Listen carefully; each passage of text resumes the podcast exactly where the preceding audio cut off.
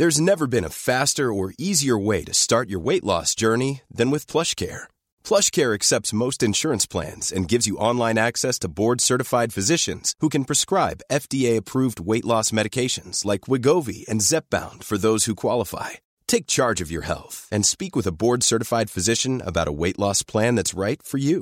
Get started today at plushcare.com slash weight loss. That's plushcare.com slash weight loss.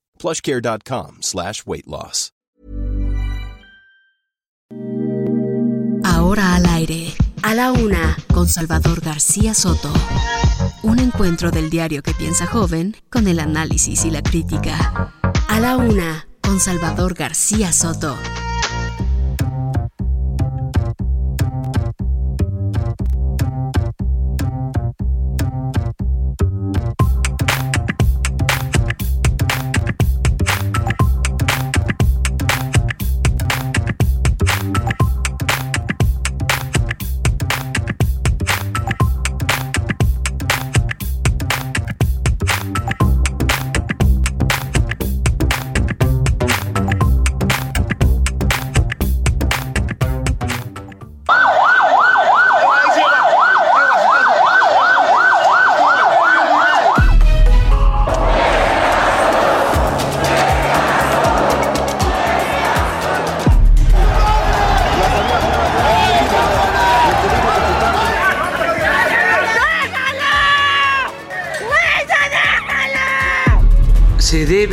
Continuar moralizando al país.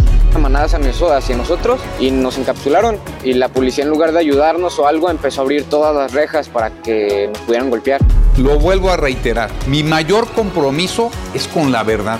Los datos oficiales indican que hasta este momento no tenemos fallecidos por los condenables hechos del día de ayer.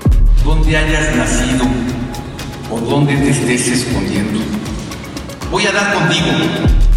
Pero que no son periodistas, no están ejerciendo la libertad de expresión. Respeto a la prensa, respeto a la prensa, respeto a la prensa. Ojalá, ojalá yo tuviera la respuesta, esa no la tiene ni, ni Obama. Es un tema muy delicado. Ese no es un tema tan trivial. Es el problema más delicado de este país. Yo entiendo la situación personal, moral, humana del fiscal.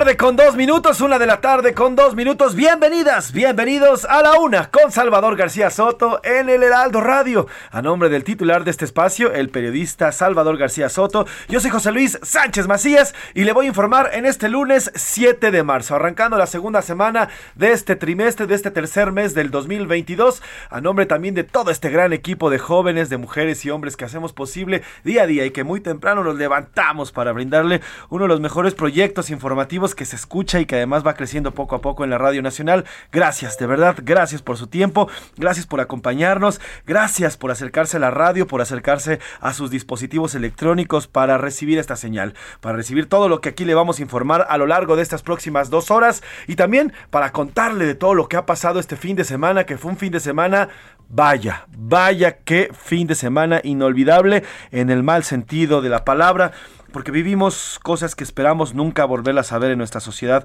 como mexicanos. Lo ocurrido allá en Querétaro, en el partido entre el Atlas y Querétaro, es una escena que se va a guardar para la historia, pero también para la vergüenza de nosotros como mexicanos, porque esto no refleja más que el actuar de una sociedad. Vamos a platicar largo y tendido de lo ocurrido en este partido. Vamos a tener muchos temas. Se acerca también el 8M mañana. Mañana va a haber marchas importantes, no solo en la capital, sino en la República Mexicana y el mundo, a colación del Día Internacional de la Mujer. En fin, tenemos muchos temas, pero antes quiero saludar con muchísimo gusto.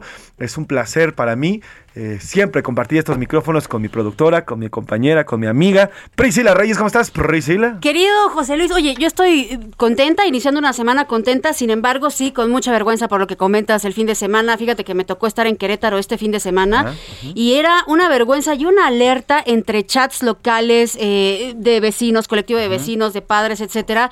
Eh, así, igual como estaba en el resto de la República, así estaba sucediendo en Querétaro, con mucha preocupación, sobre todo por esa híjole, por esa confusión que hubo inicialmente de si había ya muertos o no había muertos. Pero mire, como sea que sea el saldo, es algo realmente vergonzoso que no debe de suceder y vamos a platicar al respecto. Y también esta semana les digo de una vez que vamos a estar celebrando toda la semana canciones. La programación que les preparé son canciones de puras mujeres talentosas. ¿Por qué? Porque mañana es el 8M, sabemos que es esta lucha que representa pues una lucha contra la discriminación de género, la violencia, la injusticia que estamos viviendo rojas también en este país y es una manera de abrazar a todas las que nos estén escuchando. Fuerte abrazo, de verdad, hay que seguir. La lucha sigue, continúa por un México sin violencia, sin feminicidios y hay que disfrutar estas canciones. Juegan todos los géneros, juegan todos los idiomas. Vamos a escuchar a puras eh, cantantes que estuvieron o que han estado luchando en una industria musical que también tiene sus bemoles y que le cierras las puertas y que las cosifican, etcétera, etcétera. Bien, sería interesante, interesante la propuesta que nos tiene, como todas las semanas lo hace Priscila Reyes a través de la música, que también es una forma en nuestro parte del lenguaje que manejamos aquí en A la Una, la música y todo lo que le queremos comunicar a través de estas melodías que le ponemos y que Priscila hace una selección, mire, quirúrgica para las mejores rolas. 24 eh, grados centígrados aquí en la capital, vamos a alcanzar 25 grados centígrados, un cielo despejado, el tráfico está relativamente eh, fluido, vamos a tener mínimas de 10 grados aquí en la Ciudad de México. ¿Cómo la vive? ¿Cómo está viviendo este arranque de semana? Esta mitad de lunes. Vamos a saludar y abrazar a todas las frecuencias de Heraldo Media Group, porque solamente con ustedes podemos lograr este gran espacio, este espacio que hacemos. Y recuerda también que Heraldo Media Group, Heraldo Radio, es de las pocas cadenas que va de costa a costa y frontera y frontera. Abrazamos y besamos, Priscila, ¿ah? Sí, a todos mucho, mucho cariño. Ciudad de México, que nos escuchan en 98.5 FM. Este es el mes de Ciudad de México, no se lo pierda porque este viernes vamos a estar hablando con nuestro queridísimo chef de GastroLab de casa, Israel Arechiga, sobre lo que hay. Y mire que hay en la Ciudad de México para aventar para arriba en cuanto a la gastronomía. Coatzacoalcos les mandamos mucho cariño, Colima, Culiacán, Guadalajara, La Laguna, Monterrey, Morelia, Oaxaca, San Luis Potosí, Tampico, Tapachula, Tehuantepec, Tepic, Tijuana, Tuxtla Gutiérrez, Villahermosa y del otro lado de la frontera a Bronzeville, a McAllen, a Now Media Radio allá en San Antonio y Now Media Radio en Chicago. Fuerte el abrazo desde Ciudad de México. Fuertes abrazos, muchísimos abrazos. Gracias por sintonizarnos, por seguirnos a través de las diversas formas, porque también no solamente está la radio, también puede escucharnos a través de qué vías, Priscila. Ya hay muchas opciones, ¿eh? Estamos en heraldodemexico.com.mx, por supuesto, y no dejaremos de repetirles que es bien fácil. Se meten a la página, bajan un poquito, hacen scroll hacia abajo y van a encontrar dos opciones: audio en vivo y también cabina en vivo, por si usted eh, quiere algo más que la magia de la radio, pues ahí nos puede ver en las cámaras. Muchos saludos. También a través de la aplicación de Radio. Si ingresa a emisoras.com.mx también buscando el Heraldo Radio, ahí nos escucha. En, en iHeartRadio, eso es muy importante porque es en vivo, pero también nos puede escuchar después. Lo mismo sucede en Spotify, lo mismo sucede en heraldodemexico.com.mx. Así es que ahí tiene todas las vías para podernos escuchar. Pues como ve, tenemos muchas formas de comunicarnos, además del WhatsApp que ya en unos minutos lo vamos a dar. Y vamos a darle, vamos a darle mata este lunes que tiene, viene calientito, con mucha información, con muchos temas por hablar en este día. Vamos a arrancar con toda la semana. Yo sé que cuesta trabajo siempre los lunes, pero no importa. Vamos a darle con todo. Y mire, el presidente López Obrador refrendó su confianza al fiscal Alejandro Gertz Manero luego de que este fin de semana se filtraran algunas llamadas en las que presuntamente aparecía el eh, fiscal, pues hablando de un tema, un tema personal el, tema de la señora Alejandra Cuevas, quien mantiene, se mantiene tras, eh, tras la cárcel. Bueno, pues estos, estos presuntos audios en lo de presuntamente él estaría pues hablando de este tema, ya llegaron a la, a la, a la mañanera y el presidente dio, refrendó su confianza. Oigan, y vamos a estar, por supuesto, comentando lo que pasó en Querétaro, tragedia. 26 personas resultaron heridas, tres de gravedad. Uno de ellos está muy, muy, muy grave eh, por el pleito que se vivió este sábado en el Estadio Corregidora durante el partido entre Querétaro y Atlas. Algo lamentable de vergüenza, doloroso, lo que usted le quiera poner de adjetivos, porque de verdad es un shock que pasen estas cosas. Así es, vamos a platicar un poquito más adelante con Oscar Mota, eh, quien tiene en exclusiva aficionados que estuvieron en el pleito en la corregidora y revelaron los códigos que tienen las barras bravas del fútbol mexicano, que es un tema que es bastante polémico y vamos a es parte de las preguntas del día de hoy, pero por lo pronto a por ellos. Ya hay más identificados por el ataque en el velorio en la comunidad de San José de Gracia en Michoacán, ocurrido hace dos semanas. Ya fueron identificados parte de las personas que accionaron armas, también quienes andaban ahí con fuertes armas como unas Barrett y también quienes limpiaron la escena del crimen luego de este fusilamiento que no le quieren llamar así. Y nuevamente nos encontramos de luto. En Zacatecas despidieron al periodista Juan Carlos Muñiz. Él es el séptimo asesinado en lo que va del año y pues no hacemos más que mandarle un sentido pésame a toda su familia. Este viernes por la tarde fue asesinado Juan Carlos Muñiz. Él es el séptimo, ya el séptimo comunicador que es ultimado en menos de tres meses en este, en este año, eh, con lo que pues nos acercamos o este sexenio se acerca ya a la cifra, fíjese, en tres años más, más más cantidad de periodistas asesinados que en los sexenios de Calderón o de Fox o de Enrique Peña Nieto. Así que bueno, pues la cifra en contra de los comunicadores avanza. Y en los deportes, pese a la, a la, violencia en Querétaro, el torneo no se va a suspender y continuará el próximo fin de semana con normalidad. Esto mientras analizan la desafiliación del equipo Gallos Blancos. Además, platicaremos, ya le decía, en exclusiva con aficionados que estuvieron en el pleito en el Estadio Corregidora y revelaron los códigos que tienen las barras bravas en el fútbol mexicano. Estas barras que pues ya más que grupos de apoyo se han convertido en verdaderos nidos, nidos de muchos criminales. Así que vamos a platicar de este tema. Además tenemos todo lo que vaya surgiendo a lo largo del día. Vamos a platicar de mañana, las marchas del 8M, de qué van, hacia dónde van, dónde se van a, congregar, hacia dónde van, qué pretenden. También la Ciudad de México ya está tapiada prácticamente, está llena de, estas barras para, para proteger los monumentos. Iremos también a las principales ciudades de esta, de esta República Mexicana para reportarle cómo va este tema también. Y bueno, pues arrancamos este espacio, no sin antes preguntar porque como siempre le decimos, este programa es nada, absolutamente nada, sin usted. Esta es la opinión de hoy. Y arrancamos con las preguntas. Ponga atención, luego de la filtración de una supuesta llamada en la que evidencia que el fiscal Alejandro Gertz Manero presuntamente tendría información privilegiada y además comprometería a algunos ministros de la Suprema Corte por el caso de su excuñada Alejandra Cuevas, quien se encuentra en la cárcel. ¿Usted qué cree sobre este tema? A, el presidente tiene razón, el fiscal es un hombre eh, que jamás inventaría delitos. Eso es lo que usted opina. B, debe de renunciar el funcionario. C, es espionaje y filtración. Por lo tanto, el audio pierde pierde absolutamente valor. Y en la segunda pregunta que le vamos a hacer este sábado, el encuentro entre Querétaro, no creo que haya alguien a estas alturas que no lo haya visto, pero si usted no lo vio, hubo un encuentro entre Querétaro y Atlas, entre personas que se pusieron violentas, entraron a la cancha, nos lo va a contar a detalle Oscar Mota, pero se vivió la verdad una barbarie de violencia entre barras y después de este acto de violencia en donde se vieron involucrados estas dos porras, pues usted qué considera, porque son 26 personas eh, lesionadas, tres heridas, una especialmente, eh, tres de gravedad, perdón, y una especialmente más grave que las demás. ¿Usted de quién cree que es esta culpa? ¿Por qué pasó esto? ¿Por qué llegó a estos niveles? A, la culpa es de las barras, son violentas. B, la culpa es de las autoridades, tanto del club como del estadio, que ambos son pues organizadores en ese momento. Y C, de la sociedad en general, nos hemos vuelto una sociedad violenta. Y si pudiéramos tal vez agregar una, una pregunta más, ¿usted cree, ya, diciendo esto, y si usted cree que es culpa de las barras, ¿usted cree que deberían de existir las barras, que deberían de ir a los estadios y realmente llenar toda una zona y que pase esto? Porque muchos decían que el fútbol no es eso, hay fanáticos, pero que no tienen que estar en barras y lamentablemente por la violencia estamos viendo que pues están con muchos delincuentes, ¿no? Así es, 55 18 41 51 99 55 18 41 51 99, las tres preguntas ya el agregado que le hizo Priscila Reyes y bueno, pues participe con nosotros. ¿Qué opina ustedes? Son, son temas polémicos, son temas que ha movido este fin de semana, son temas importantes en los que necesitamos, en los que urge su opinión y en las que queremos escuchar su opinión. Así que adelante, ahí están los teléfonos, también arroba S García Soto, arroba tu, tu tu tweet, Pris. Arroba Priscila con SCP Reyes. Arroba soy Pepe Macías, sígame también y ahí vamos a estar comentando y analizando estos temas tan importantes y además todo lo que vaya surgiendo en las próximas dos horas. Dicho lo anterior, es momento de irnos a un resumen de noticias para entrar de lleno a la información en este lunes 7, 7 de marzo, porque estamos aquí en A la Una con Salvador García Soto. Al alza. Durante 2021, año de elecciones intermedias, la deuda de los estados y municipios llegó a 666.824 millones de pesos, lo que representó un aumento de 4.5% contra el año previo. A las calles.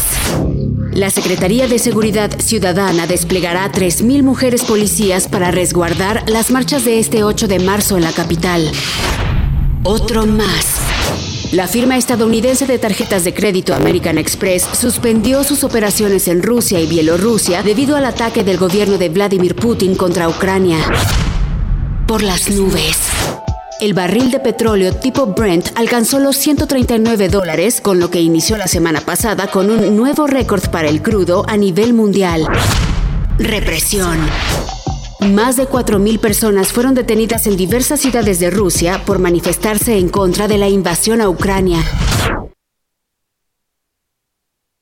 Tarde, una de la tarde con 14 minutos, una de la tarde con 14 minutos y arrancamos con la información. Esta mañana el presidente López Obrador refrendó su confianza en el fiscal Alejandro Gertz Manero tras la filtración de audios. Dijo que no los escuchó. También comentó que hay jueces que no han demostrado actuar con rectitud y que hay intentos también por tumbar a Gertz Manero. Destaca que no desmintieron estos audios. Escuchemos lo que dijo. Tiene que resolver la Corte sobre este caso. Yo entiendo la situación personal, moral, humana del fiscal, porque se trata de un asunto vinculado pues con su hermano. Entonces él quiere que se haga justicia. De todas formas, va a ser en el Poder Judicial donde se va a resolver. Si él habla mal de los ministros, pues es su, su visión de las cosas. Yo también a veces, ¿no? No es que hable mal, pero no les tengo confianza a algunos ministros. Y es que, mire, la Fiscalía General de la República este fin de semana, el viernes justamente, se dieron a conocer unos audios en los que presuntamente aparece o es la voz del fiscal Alejandro Gertz Manero junto con el fiscal de control, el señor eh, Juan Ramos. En ellos hablan y tratan el tema de eh, la cuñada o la excuñada de, y sobrina política de Gertz Manero, la cual se encuentra en la cárcel, la señora Alejandra Cuevas. Ambos hablan del proyecto del ministro en el sentido de dar un amparo a la cuñada y sobrina política de Gertz Manero, supuestamente en, esta, en estos audios que se filtran y supuestamente afirman que ya tienen ese documento a discutirse el 14 de marzo y que Pérez Dayán se comprometió a proteger a la víctima y eso no aparece. Y esto abriría la puerta a la libertad de Alejandra Cuevas, sobrina política y acusada del presunto homicidio por omisión de Federico Gertz en 2015, hermano del fiscal. Destaca que el proyecto es privado hasta que el, hasta el día de su discusión. Eh, ese es parte de lo que se habla en estos, pues en estos audios que se han hablado y que hoy es tema, hoy es tema prácticamente en todas las columnas. Le recomiendo mucho leer hoy a Salvador García Soto en su columna en las serpientes y escaleras de este lunes. Eh, las titula Los audios, el espionaje y el fiscal en la cuerda floja. Échale un clavado a la columna del día de hoy de Salvador. Habla eh, pues muy, muy largo y, y, y tendido sobre este tema. Por lo pronto yo nada más le digo que si esto en otro país sería escándalo Claro. a nivel nacional y ya habría cortado varias cabezas. Nada más. Cambiamos de tema. A la una, con Salvador García Soto.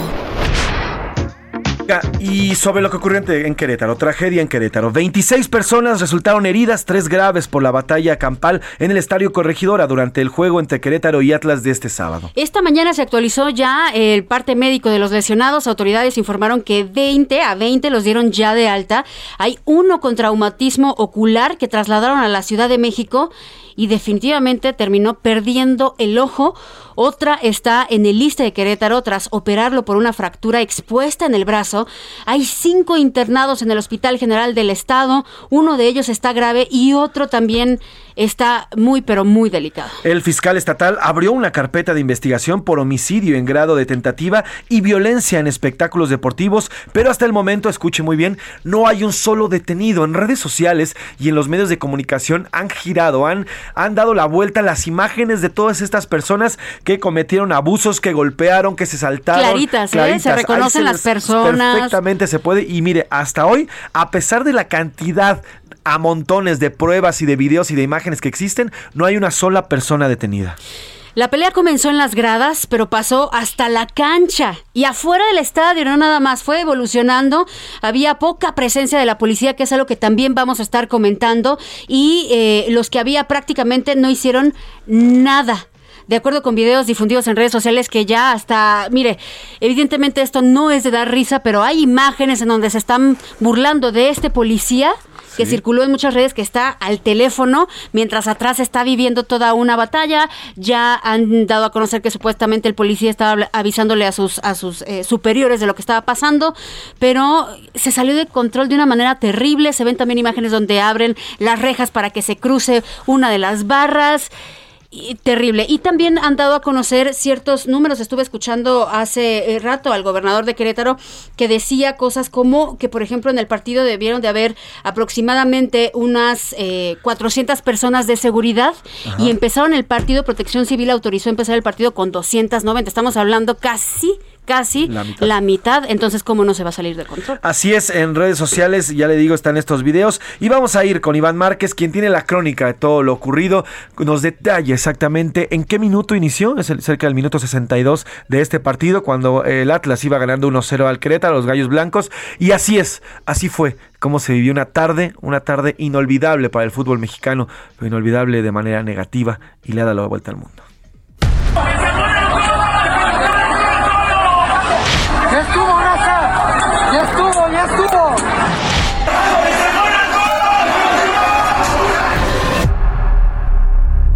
Una vez más, la violencia azotó al fútbol mexicano. Era el sábado por la tarde. Los rojinegros visitaron la corregidora para enfrentarse a los gallos del Querétaro. El Atlas lo ganaba 1-0.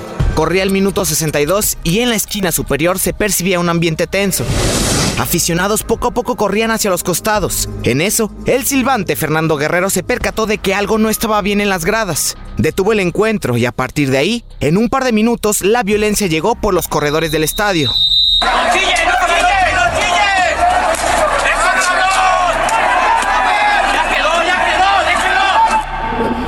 Mientras barras se enfrentaban a golpes, incluso con cintos, botellas y con todo tipo de objetos, familias completas se resguardaban como podían. Padres, madres, mujeres, hombres y niños se metieron a la cancha para salvaguardar su vida. No era solo un evento aislado. Las golpizas en los rincones de la corregidora derramaban sangre. Personas en el suelo eran fuertemente atacadas, sin piedad y sin escrúpulos.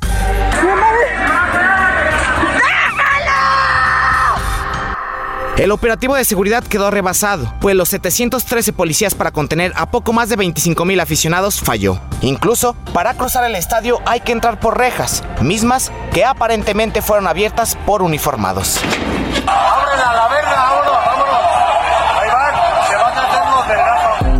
De acuerdo al informe del gobernador de Querétaro, Mauricio Curi, no hay fallecidos. Hay 26 personas que requirieron atención médica hospitalaria. Tres fueron dados ya de los 23 aún hospitalizados, tres se encuentran graves, 10 delicados y los 10 restantes sin gravedad. Por su parte, Enrique Alfaro confirmó la información que no hay fallecidos, como lo señaló Curi. Además, pidió que se haga una investigación a fondo del tema. Sin embargo, aficionados rojinegros que vivieron en carne propia las agresiones dicen lo contrario. Hay muertos y hay más de 100 heridos. O sea, el hospital regional de ellos estaba. Decían que había 20 heridos, me parece, y cero muertos. Pero claro que están los familiares ya. Ya estaban los cuerpos inertes, ya inertes. Los siguieron golpeando. Incluso a uno le picaron la cabeza con un picayelo ya, ya que había fallecido. Para después quitarle toda su ropa. Las autoridades decidieron suspender la jornada restante a partir del domingo. Luego de una junta de emergencia, el presidente de la Liga MX, Miquel Arriola, informó las primeras sanciones. Las barras visitantes a partir de hoy ya no van a poder ir a los estadios. Un estado de suspensión. Quien también se expresó del tema es John de Luisa, presidente de la FMF nos indignan, nos avergüenzan, los lamentamos profundamente y nos comprometen como industria a trabajar para que nunca más vivamos algo similar. La Secretaría de Seguridad queretana admitió que la empresa contratada para la seguridad del público no cumplió con lo demandado por lo que el gobierno estatal suspendió a cinco elementos involucrados. Sin embargo, a la fecha no hay un solo detenido. Decenas de tapatíos se congregaron en las afueras del Estadio Jalisco para colocar un altar con veladoras, imágenes religiosas y banderas rojinegras. Así, lo que era un día de algarabía común entre familias para disfrutar de un encuentro deportivo terminó en una tragedia. Un sábado negro que ya marcó un precedente en la historia del fútbol mexicano. Me tocó ver tristemente cómo eran golpeados y asesinados enfrente de mí. Nos tocó vivir en carne propia hace rato en Querétaro, ¿no? ¿Que murió? Ya, ya está confirmado mi amigo. Amigos que todavía están desaparecidos, que no los encuentran. Para la una con Salvador García Soto, Iván Márquez. Un día, un día que queremos olvidar todos, pero también un día de reflexionar qué demonios estamos haciendo mal, no solamente como, oh, como amantes del deporte, sino como sociedad. Este es el México, ¿es el México que somos? ¿Es el México que queremos representar, Pris? No, absolutamente no. Eh, ¿Qué les parece si tantito hacemos un cambio de tema. Nos vamos a la pausa con música y la abrimos esta semana que habla sobre el 8M. Destiny's Child habla sobre Independent Woman. Yo, dependo de mí, es lo que dice esta canción.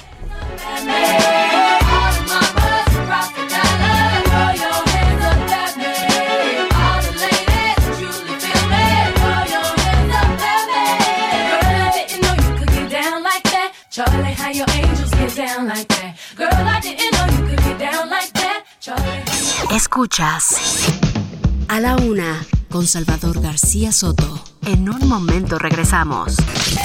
Sigue escuchando a la una con Salvador García Soto. Ahora, la rima de Valdés o de Valdés la rima. Lo que pasó el otro día en Querétaro fue horrible. La conducta indefendible y el caos que levantaría. Lamento que en tierra mía, con total impunidad, se vea tal brutalidad interrumpiendo en la cancha, de violencia una avalancha, falta de civilidad. Equipos polarizados, dos bandos muy diferentes, un partido efervescente, mexicanos afectados, y salieron muy golpeados por el fragor del partido. Caramba, no estuvo chido. Y todo por un deporte. Pero ¿cuál es el resorte de este enojo tan temido? Me parece que el llamado acá tejido social en el nivel nacional está roto y es manchado. La mecha corta ha quedado entre la inseguridad, la rabia es barbaridad, entre el COVID y la crisis y la guerra y hasta el ISIS, Atlas Gallos, ¿en verdad?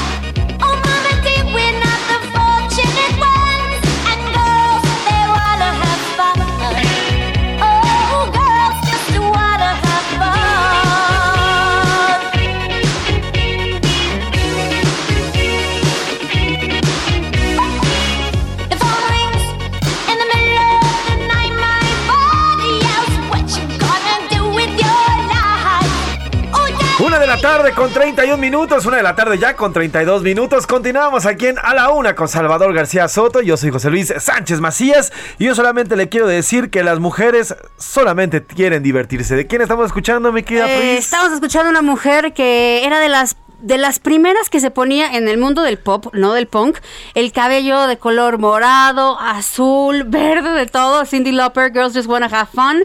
Por supuesto, fue eh, una mujer de la, de, la década de los 80 eh, que hizo muchas canciones muy buenas, como esta, True Colors.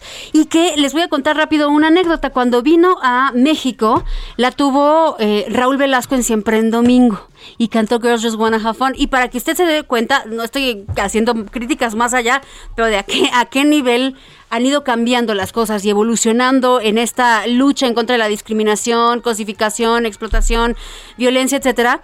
Eh, Raúl Velasco no tuvo más que decir cuando se presentó eh, Cindy Lauper que parecía una ratita brincando por todo el escenario imagínense, un artista de talla internacional venía al país y eh, la calificación fue, ¡ah, ¡Qué linda! Parece una ratita brincando por todo el escenario. lo recuerdo perfectamente, de verdad. Eso lo vi de niña y, se me quedó grabado. Pues eh, la verdad es que eran otras, otras épocas, otras generaciones. Raúl, el señor Raúl Velasco durante siempre en domingo se aventó comentarios bastante extraños durante muchas participaciones de muchos Que reflejaban esas, e, esa cultura de antes, ¿no? Eh, el verlo así o el poder, vaya, lo de la patadita hoy es muy cuestionada, ¿no? ¿Por qué vas a tocarle tal cual, literal, el, cuerpo, el trasero a, alguien y dándole una patada? Pero bueno, eh, son estas cosas que van evolucionando a través del tiempo. Qué bueno que estén evolucionando. Falta muchísimo camino por recorrer, pero qué bueno que hay cambios. Oh, yo, me, yo me acuerdo también cuando presentan la lambada en Siempre en Domingo. Bueno, el señor Raúl Velasco los, casi los, les dijo que eran hijos de Satán. Pero aparte, ¿para qué los invita? Porque él es el que daba el sí de lo que pasaba en su programa, ¿no? Yo no imagino, yo no imagino si fuera, si estuviera todo siempre domingo a Bad Bunny o a, yo perreo sola, imagínate cantando esas, no, rolas. No, pues bueno, no, pobre señor le da el, el, el patatús ahí. Pero bueno, súbala la rola, vamos, las chicas solamente se quieren divertir.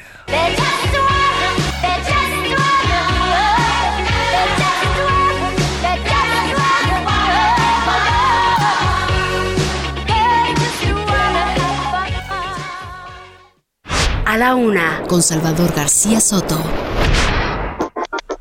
Y bueno, obviamente lo ocurrido en Querétaro, esta violencia que se salió de las manos, esta violencia inentendible, esta violencia indescriptible, esta violencia que nos pasmó a todos como país, como, como aficionados, como seres humanos, como mexicanos, bueno, también hizo eco en la, en, la, en la mañanera y hoy el presidente López Obrador dijo que debe seguir moralizándose al país. Y aparte, escuche por favor a quién culpó, dijo que la batalla campal es por resabios que dejaron los gobiernos neoliberales. Vamos a escuchar.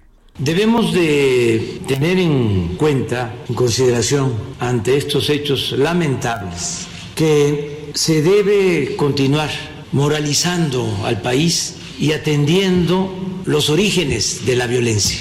Antes se pensaba que solo con medidas coercitivas se podía resolver el problema de la inseguridad y de la violencia en México, porque el tema de la seguridad en algunos gobiernos estaba en manos de la delincuencia. Pues así, el presidente no desaprovecha una sola forma, un solo momento, un sola, una, pues una sola crisis para echarle la culpa al pasado. Y bueno, y nada más le faltó decir es culpa de Calderón, nada más para, también, claro. para reforzar. En fin, lo cierto es que lo viste. Y los periodistas que están en contra también, de exactamente. La Y los neoliberales. En fin, lo cierto es que lo ocurrido el día de ayer, ya más, más adelante vamos a platicar con Oscar Mota y las entrevistas que nos tiene preparados sobre estos, estos barristas, estas barristas. Ah, ya lo tenemos. Vamos a marcarle entonces a Oscar Mota y vamos a platicar sobre este tema largo y tendido. Por lo pronto, échenme las guitarras.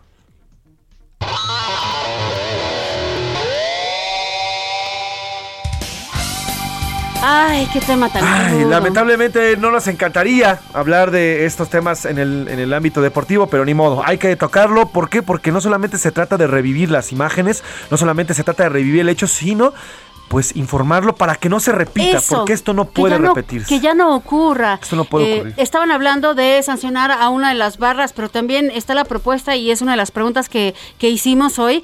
¿Qué pasa si desaparecen las barras? No eliminar una barra, sino desaparecerlas. Hay lugares, y ahorita se lo preguntaremos a Oscar Mota, países en donde han prohibido ya eh, barras, por ejemplo, visitantes, he hecho diferentes cosas, ¿no? Porque generalmente las barras, perdóneme si usted forma parte de una barra y no lo es, pero siempre demuestran actos que son delincuenciales. Entonces, ¿qué pasa con estas barras? Hay muchas posibles sanciones que se manejan, Oscar Mota, desde la desafiliación de los gallos blancos del Querétaro hasta la eliminación de barras, que las barras eh, visitantes no acudan a los partidos cuando se jueguen en otra ciudad ajena a, la sede, o también que de plano se suspenda el torneo de este semestre. Oscar Mota, cuéntanos cuáles son las reacciones más recientes que se han generado y qué, cuál es tu perspectiva, y vamos a platicar también con dos barristas que estuvieron este sábado allá en la corregidora. Buena tarde, amigo. Buena tarde, my friend. Mi querido Mafren, José Luis Sánchez, ¿cómo estás? Te mando un gran abrazo, por supuesto, a Pris, a todos los amigos que nos escuchan, amigos y amigas. Hoy un gran día para ganar. Fíjate, eh, un, tema bien eh, delicado, escabroso. Escuchaba puntualmente su reporte, también la gran pieza que hizo eh, Iván Márquez. Y pues eso ha sido un lunes muy extraño en el tema deportivo. Es un lunes en el que tenemos una resaca, pero no de esa resaca que dirías, bueno, me enfiesté bonito el fin de semana, ¿no? Es más bien esta, esta cruda, pero cruda realidad de lo que está sucediendo en el deporte y en el deporte más seguido en México. Yo quiero iniciar eh, comentando qué demonios, qué tipo de gente tiene que ser, qué vacía debe ser su vida, qué lamentable tiene que ser la vida de una persona que va a un estadio a golpear a otra persona. Sí, sí, enfrente de niños. Y lo estás dejando inconsciente, Oscar, ¿no?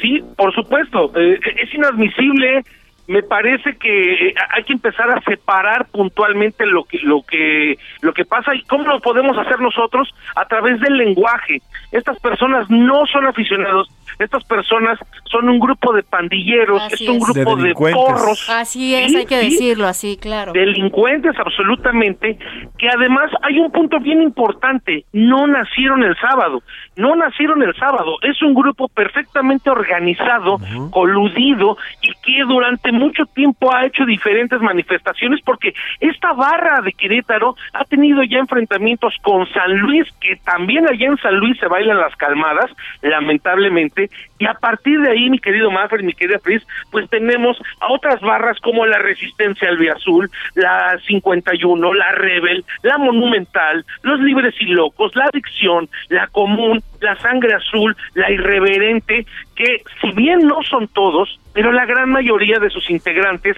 al amparo de un partido de fútbol y abajo de todas estas mantas, estos tifos como se conocen en Europa, se consumen drogas, consumen obviamente cualquier tipo de sustancias, entran a cualquier otro tipo de negocios ilegales y obviamente, insisto, en el amparo del fútbol. Vamos a escuchar una charla, como bien platicaban, que tuve el día de ayer con integrantes de eh, la 51 de Atlas. Ellos me pidieron puntualmente no revelar sus nombres por temas, claro, de seguridad. Estuvieron en la, en la refriega que fue este fin de semana en la corregidora y quiero eh, primero escucharlo, eh, que, que lo escuchen y regresamos para comentarlo. Ojo mucho a la parte en la que me describen cómo se empiezan a dar los hechos, pero además también la situación de los famosos códigos, que le tendremos que poner entre comillas, que hay entre barristas. Escuchemos.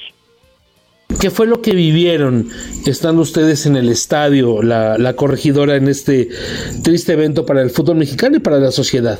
Fue horrible, la verdad, estar en ese, en ese momento. Eh, estábamos llegando, bueno, a Querétaro desde temprano. Llegamos, notamos que la policía pues estaba como muy... No teníamos información concreta en lo que podíamos o no pasar al estadio.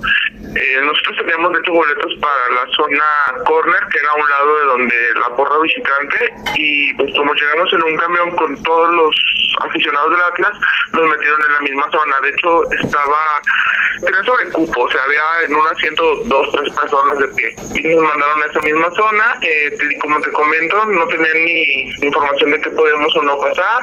Al final ya, pues nos dejaron pasar una gorra para el sol algunos, algunos no. Y no había seguridad como normalmente lo hay. Y pues bueno, a partir de ahí empezamos a notar que había cosas raras. ¿Qué son esas cosas raras? Muy poca seguridad, principalmente, y pues que no nos dejaran ir al lugar donde pues mi boleto decía, ¿no? Más que nada. ¿Qué fue lo peor que pensaste en el momento? ¿Qué fue lo peor que escuchaste? ¿Lo peor que viste en esta refriega? Lo peor que vi fue lo que te narro, este, que estaba yo defendiendo la parte de atrás del camión el, los vidrios, de que estaban lo, las piedras. Yo soy volteo y, veo que cierran la, la puerta del área de entrada a visitantes y cuando me toca ver cómo entre seis o diez personas empiezan a bailarle en la cabeza a un compañero que no no logro identificar cuál cuál es de, o de qué barrio es. Le bailan la cabeza y luego otro empieza a picarlo con un objeto y ya el compañero no no hacía no tenía reacción no tenía reacción o sea no ni siquiera se defendía no nada. Entonces yo creo que esa imagen cruda es con la que me la que realmente no me deja dormir ahorita Por último, ¿crees que vale la pena morir por el fútbol? Actualmente ya no. Ya no, porque en mi caso tengo 35 años, dos niños, y ayer iba mi esposa, y creo que esto ya sobrepasó a lo que es el código de ser un hincha, un barra brava, o lo que quieran decirle, un, un integrante del grupo de animación, como lo han diciendo. Esto sobrepasó porque ya al ver las imágenes de cuerpos desnudos, golpeados, muertos o no, ya te da a entender más como imágenes como del narco que algo pues del código de nosotros, o sea, ya no es, ya, ya no está dentro de los códigos pues realmente ya no vale la pena hacer esto. Eh, te había comentado que era lo último, pero me llama la atención esto que dices. ¿Cuáles son esos códigos? Eh, ¿De qué me hablas eh, al mencionar esos códigos? ¿Qué, ¿Qué, qué, tenemos que entender como esos códigos? Un ejemplo, ya al caído ya no le tienes que golpear.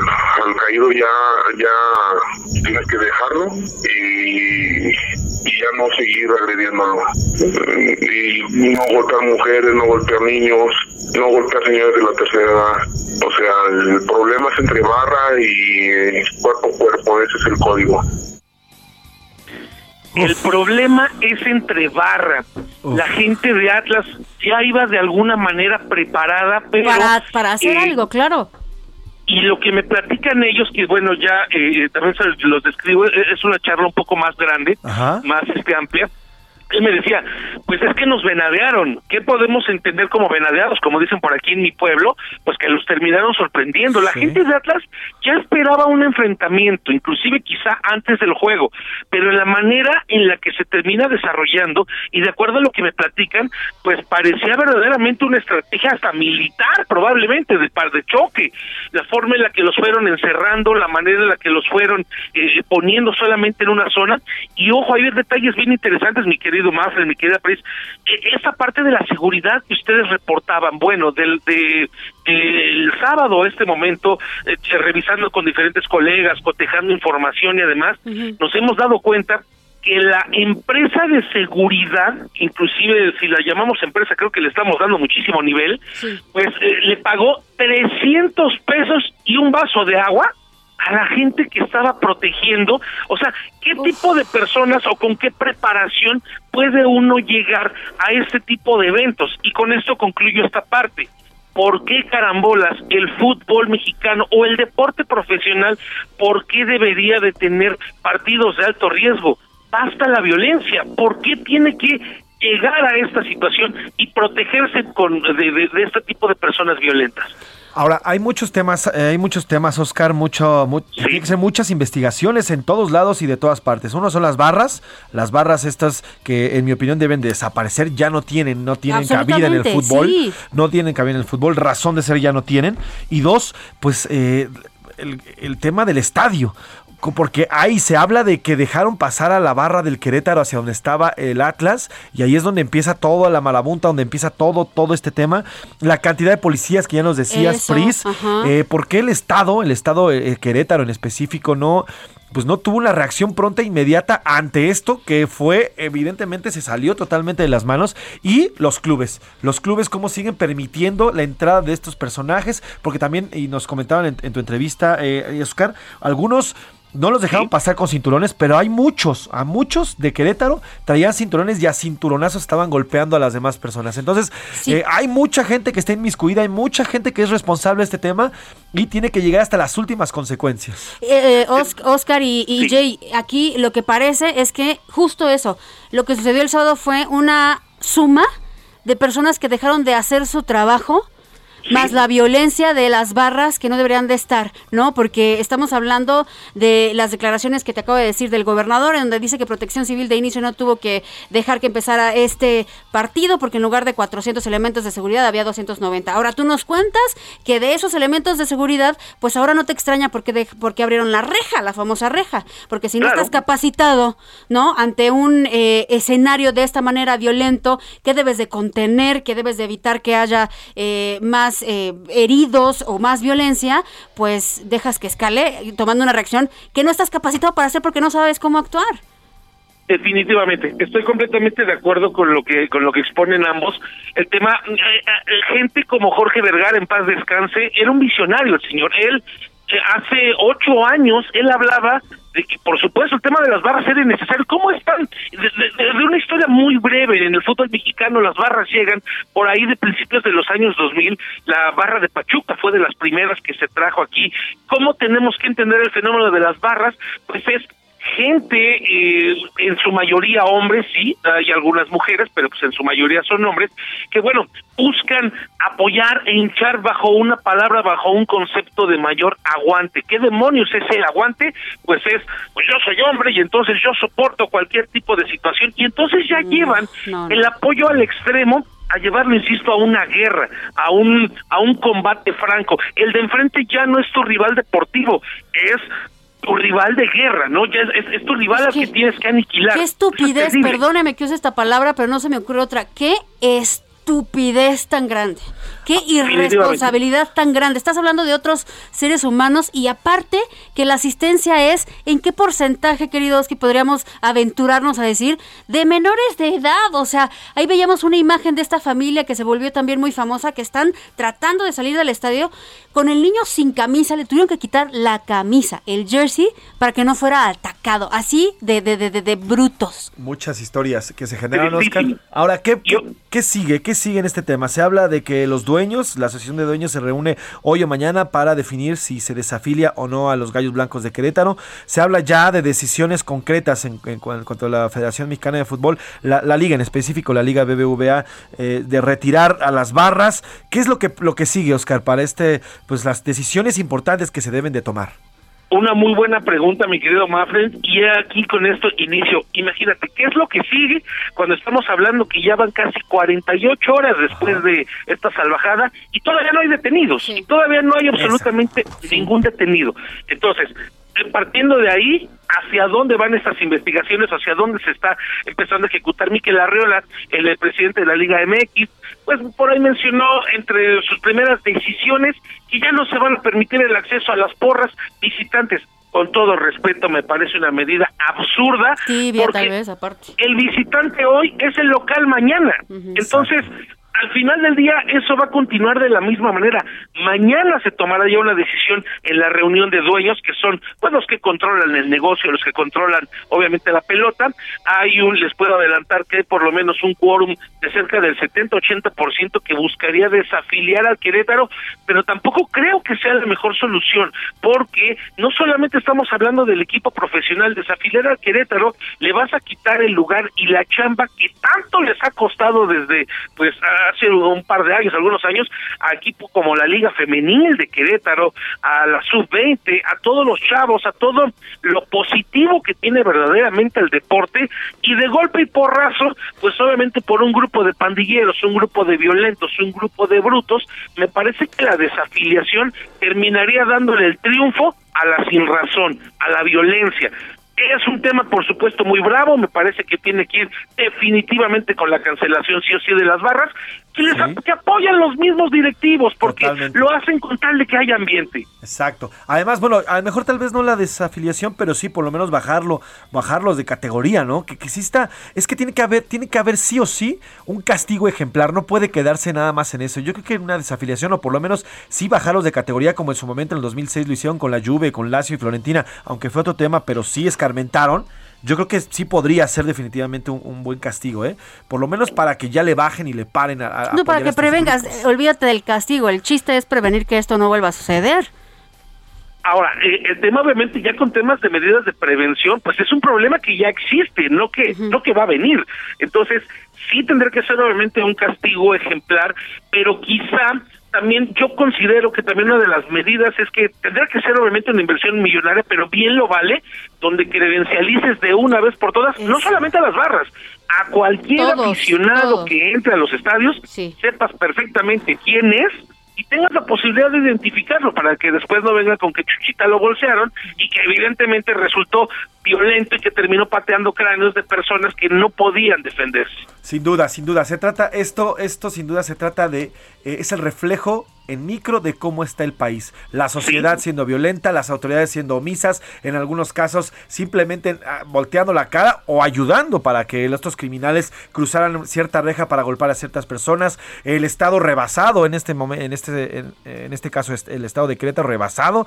Eh, no hay detenidos a pesar de que se tiene ya contundentes pruebas y, de quiénes son. En fin, es una, que vemos las caras. Es una micromuestra de lo que vivimos en este país como tal y también mucho mucho tiene que ver la sociedad y cómo nos comportamos en ese momento. Pues lamentable, un día para olvidarse, Oscar, pero no, pero no para dejar atrás porque con esto tenemos que aprender a que se acabó. O sea, ya es un manotazo en la mesa decir, se acabó esto, señores, no puede seguir así, no puede seguir así, no puede repetirse esto, porque además, bueno, gracias a Dios no pasó a mayores, ¿eh? pero pudo haber pasado muertes, y no solamente de barras, sino de cualquier otras familias, de cualquier otra persona tomemos lo positivo siempre del deporte, no solamente del fútbol, y vuelvo a este llamado que hemos hecho en este espacio. Si usted, amigo, amiga, que está escuchando y conoce algún violento del fútbol, denúncielo, señálelo, aléjese de él verdaderamente solo así y en conjunto como sociedad es como verdaderamente esto va a poder avanzar. Pues Oscar Mota, gracias, gracias por la entrevista, gracias por este análisis y lamentable, dejamos aquí el tema por un momento y esperemos que haya que hayan las sanciones de gran calado que son necesarias, no solamente para mejorar el fútbol, sino para mejorar nuestra, nuestra sociedad. Oscar Mota, gracias, gracias por los deportes mi querido Mafred, mi querida Pris, que sea un gran día y una gran semana para ganar. Gracias, fuerte abrazo. Oscar. Pues así este tema le tuvimos que dar y le tenemos que dar el tiempo suficiente. ¿Por qué? Porque es importante lo que vimos el sábado, no puede volver a ocurrir. Oye, es que no podemos estar hablando de la violencia, las guerras, Ucrania, Rusia invadiendo Ucrania, qué terrible, y hacemos esto. Qué horrible lo que está pasando en Michoacán, en Zacatecas, y hacemos esto. O sea, no, no tiene sentido. Que por cierto, le recomiendo ampliamente el cartón del maestro Alarcón el día de hoy. Están dos, tres rusos, pues eh, agarrándose acatorados en plena guerra, pero están viendo lo ocurrido en Querétaro. muy, muy buen, buen cartón hoy en el Aldo de México, tal cual del señor, el maestro Alarcón. Vamos a escuchar a una banda totalmente ochentera, tocaban todos los instrumentos, el bajo, la guitarra, la batería, ellas son The Bangles y se llama la canción Walk Like an Egyptian.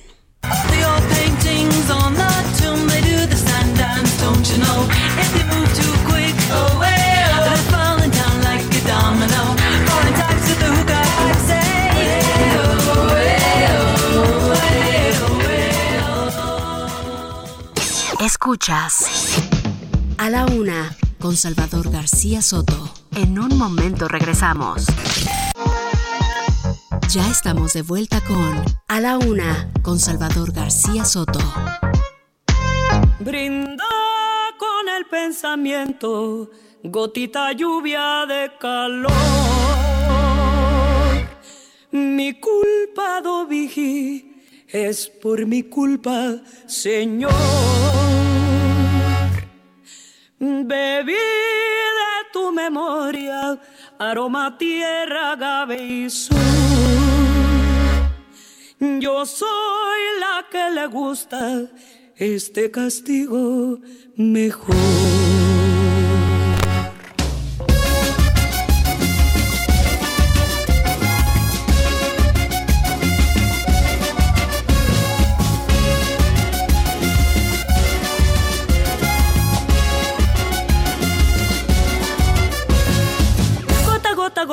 Gotita de mezcal, gota, gota, gota, gotita de mezcal. Gota, gota, gota, gotita de mezcal, gota, gota, gota, gotita de mezcal. Dos de la tarde con un minuto, dos de la tarde con un minuto. Bienvenidas, bienvenidos a la una, a la segunda hora de A la una con Salvador García Soto. A nombre del titular de este espacio, el periodista Salvador García Soto y a, y a nombre de todo este gran equipo de colaboradores y colaboradoras, le agradezco el favor de su atención. Si usted se está integrando a esta segunda hora de este lunes 7 de marzo, gracias, gracias por sintonizarnos, por colocarse a un lado de sus radios o, o de sus dispositivos electrónicos. Y si usted nos acompaña desde la primera, gracias también por continuar con nosotros. De verdad, no hay nada, nada más preciado que el tiempo y el que usted está con nosotros, de verdad lo agradecemos. Lo agradecemos en lo profundo del alma. Eh, Priscila Reyes, ¿qué estamos escuchando? Oye, estamos escuchando una hermosa canción. A ver, si usted nos acaba de sintonizar, bienvenidos, bienvenidas, un fuerte abrazo. Estamos escuchando a Lila Downs Mezcalito. ¿Y por qué estamos escuchando esto? Esta semana va dedicada a todas las mujeres talentosas de la música y una de ellas es nuestra mexicanísima, directamente desde Tajiaco, Oaxaca, una mujer que representa a todas esas mujeres que son de hecho las más vulnerables que tenemos en esta sociedad, que son las mujeres indígenas. Entonces ella canta en lo que usted quiera, en zapoteca, en náhuatl, en maya, en purépecha, y tiene un sonido tan eh, rico, tan mexicano, tan vivo que ha estado desde años ya en la industria musical y hoy es una gigante. Ya se ha convertido en una gigante y la seguimos. Lila Downs, Mezcalito se llama la canción, es del disco Pecados y Milagros. Y vamos a escuchar un poquito más para que usted se ponga a tono. La penca de ese maguey, su espina me está matando. Acércate, chaparrito, que esta lumbre está quemando. Acércate, chaparrito, que esta lumbre está quemando. Barrica del palo santo del gusano Qué buena, qué buena rola de Doña Lila Downs. Gran, gran, gran música. También yo la amo, me encanta, me encanta todo lo que hace. Y bueno, pues buen ritmo para arrancar esta segunda hora. Tenemos muchos temas, ya, ya circulamos prácticamente por todos los temas eh, que se han generado en las últimas 24 horas. El tema le dimos duro y tundido a lo de lo que ocurrió el sábado entre Querétaro y Atlas, pero tenemos más, más por, por hablar el día de hoy. Hablaremos de la construcción del Aeropuerto Internacional Felipe Ángeles. Ha dejado obras de mitigación que van al 40% a 14 días de su inauguración. Estamos a 14, 14 días para que la IFA continúe, bueno, ya inicie, inicie ya sus operaciones formalmente. Y en Coahuila, autoridades rescataron a por lo menos 160 migrantes entre adultos y menores de edad.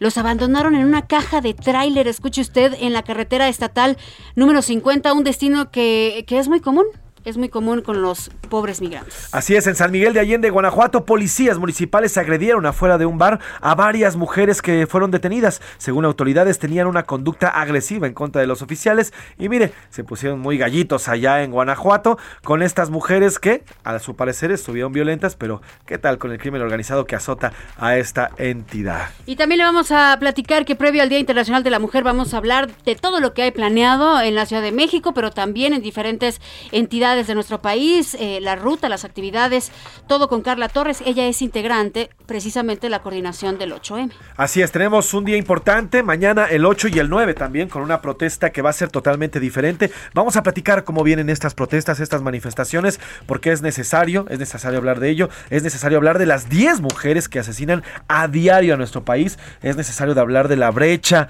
que existe también en el salario entre hombres y mujeres, la brecha profesional, es necesario hablar de toda la violencia que hoy en día, 2022, continúa siendo una de las peores epidemias de nuestro país. Oye, ahorita que estás, que estás comentando esta cifra, eh, no sé si usted ya lo vio, pero están circulando estas imágenes de un dirigible que está recorriendo la Ciudad de México.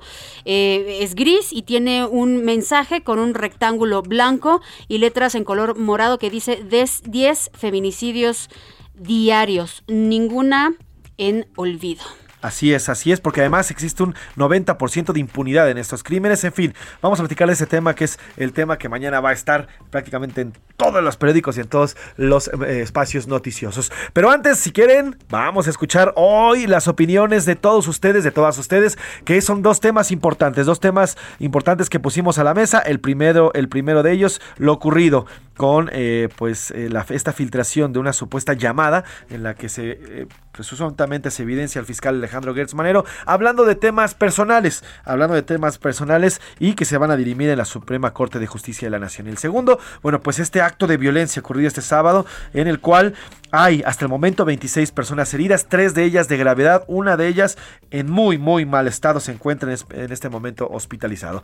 ¿Qué dice el público? Priscila Reyes, y ahí viene Iván Márquez también para decirnos, para decirnos cómo está el Twitter. Priscila Reyes, ¿qué dice el público? Nos dice Felipe León López que por cierto, gracias por tu mensaje en Twitter. Un fuerte abrazo, Felipe. La situación en Querétaro es secuela de las barras que comenzaron a operar en Argentina y que directivos de la Femex Food se les ocurrió traer para darle alegría y lo pone entre comillas a los estadios. Pero tanto en Argentina, Brasil como en México, esas barras son de crimen organizado y lo pone tal cual con letras eh, mayúsculas, ese que ha permeado como la humedad en el tejido social. Por ahora el tema de eh, hay que corregir, de la corregidora, perdón, es un distractor para que la 4T evada su responsabilidad en el escándalo de Gertz Manero el Abogate lo están llamando por acá. Yo no creo que sea, yo creo que las dos, los dos temas deben de seguirse en sus justas dimensiones, deben de, es lo que decíamos en redes sociales, yo lo tuiteaba también arroba soy Pepe Macías, hay que darle seguimiento a ambos temas, ¿eh? ninguno es para para el otro, no hay que olvidarse de estos dos temas y hay que darle seguimiento. Buenas tardes, con respecto a la plática del abusivo fiscal general, el presidente que deje de pronunciarse a favor de su personal, nos lo dicen por acá, muchas gracias, con todo respeto, qué mal que no repartan pecados en temas de y es la natural en ese siempre es violento, perdón, así tal cual lo estoy leyendo, y qué mal por Querétaro, que es un estado racista y desigual. Bueno, pues aquí está la opinión de esta persona. Priscila y José Luis, los mejores de la radio. ¡Eso! ¡Saludos! Gracias, saludos. El asunto de Gers es sola- solamente una evidencia más de la corrupción de este régimen y su defensa por parte del presidente lo es aún más, lo dice Alberto desde Colima. Muchos saludos, Alberto. Eh, aquí dicen, las barras definitivamente deben de desaparecer y más como se ha vuelto el país de forma ingobernable, incluyendo los estadios, ya lo decíamos hace rato, eh, que solamente desaparezca la barra visitante, no tiene sentido, que desaparezcan las barras. En general. Y porque mucha gente afuera del estadio mandó mensajes diciendo es que esto no es fútbol, no confundan, esto no es fútbol, esto no tiene nada que ver ni con el encuentro, ni el entrenamiento, ni la pasión, esto no es fútbol, esto se llama delincuencia. Usted nada más pregúntese, ¿qué pasa si se acaban las barras? Nada. Absolutamente nada, el fútbol va a seguir siendo, es más, hasta va a haber más lugares para más familias que puedan Así acudir, es. va a estar más tranquilo, absolutamente, eh, bueno, tú dijera, ¿tienen porras originales? No, se las roban a las barras Sí, argentinas, ya está aquí Ivancito Márquez. ¿cómo Hola, hola, hola? ¿cómo están? Tú como, a ver, Ivarín, ¿y tú que eres súper futbolero? Híjole, sí, pues, ¿Cómo por, este ejemplo, tema? en la parte de las barras, creo que si no existen barras no es como no es nada. indispensable. Ajá. Creo que hasta retomarían, por ejemplo, a las porras típicas como de Atlante, que son antiguas, que son como de por, o sea, porras muy muy este generales que no insultan, que no tienen la, la- ajá. porque casi todas las barras tienen eh, cánticos que adoptan de, de Argentina y de otros lados, pero con groserías y que tú eres tal, tal, tal. Y es como un tema que puede pasar desapercibido si no están Y las prácticas barras. violentas, ¿eh? Sí, claro. Independientemente de lo que pasó hoy, por ejemplo, son prácticas de tú de repente estás en un estadio y aparte te- de que te llega el famoso vasito de pipí, Ajá. Monedazos, o sea, esto es constante, esta violencia es constante, entonces, pues no pasaría nada, lo están diciendo por acá. Eh, buenas tardes, Priscila y José Luis. Primera pregunta, ¿debe renunciar el fiscal? Segunda pregunta, ¿las barras deben de desaparecer en los estadios o de los equipos? Como también tiene mucha responsabilidad también las autoridades por la falta de seguridad. Saludos, lo dice Fernando Castro. Miguel Ramírez del Estado de México, que tengan una feliz y bendecida semana. Gracias, Miguel, qué lindo mensaje, te mandamos un abrazo.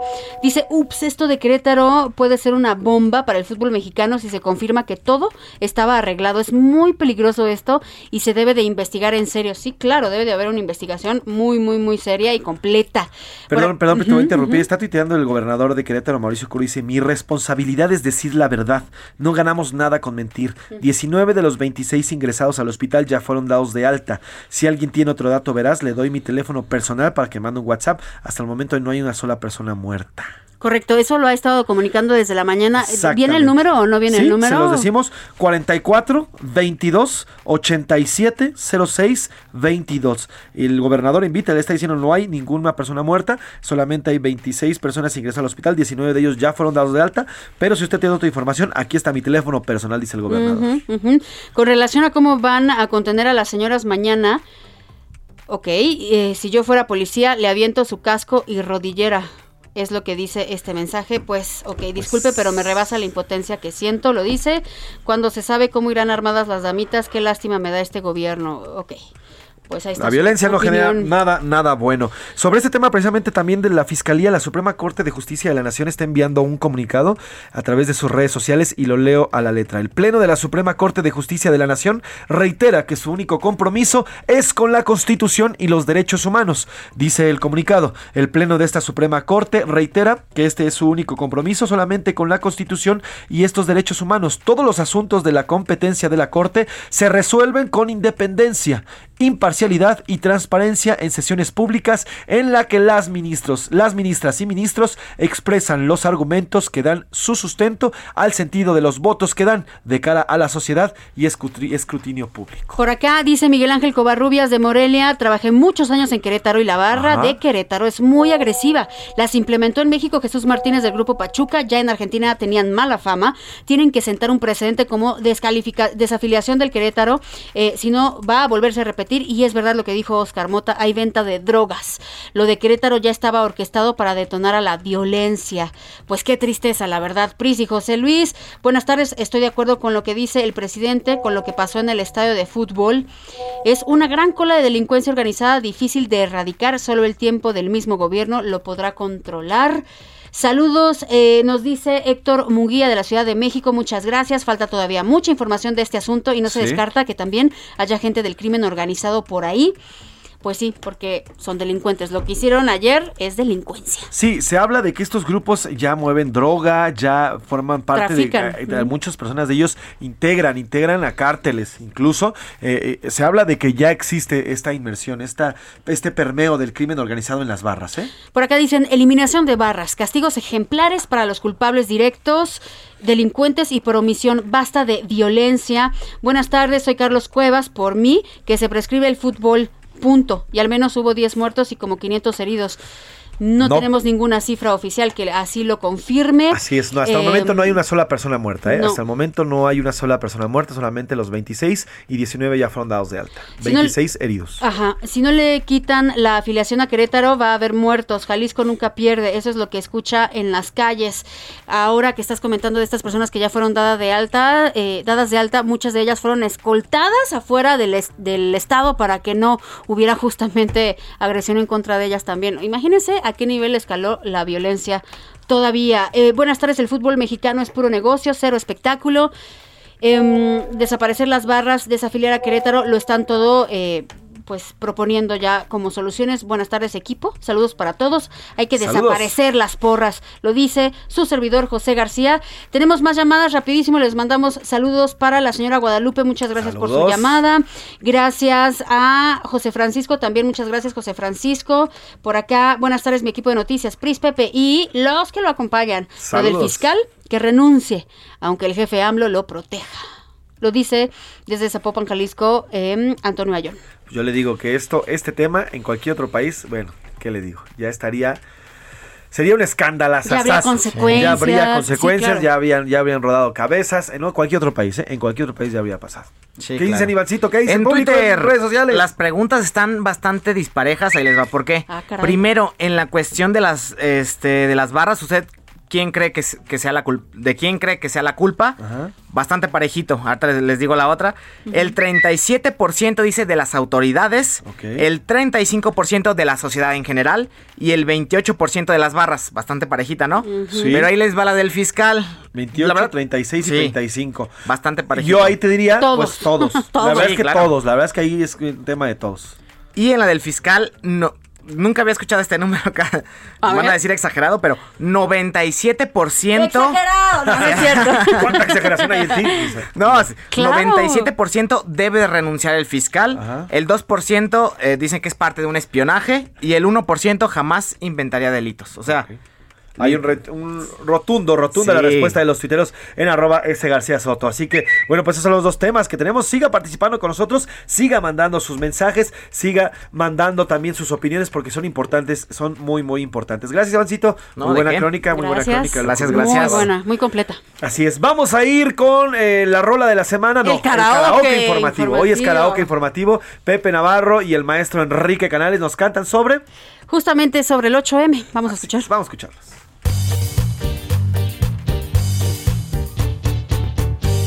Escándalo, sea un escándalo.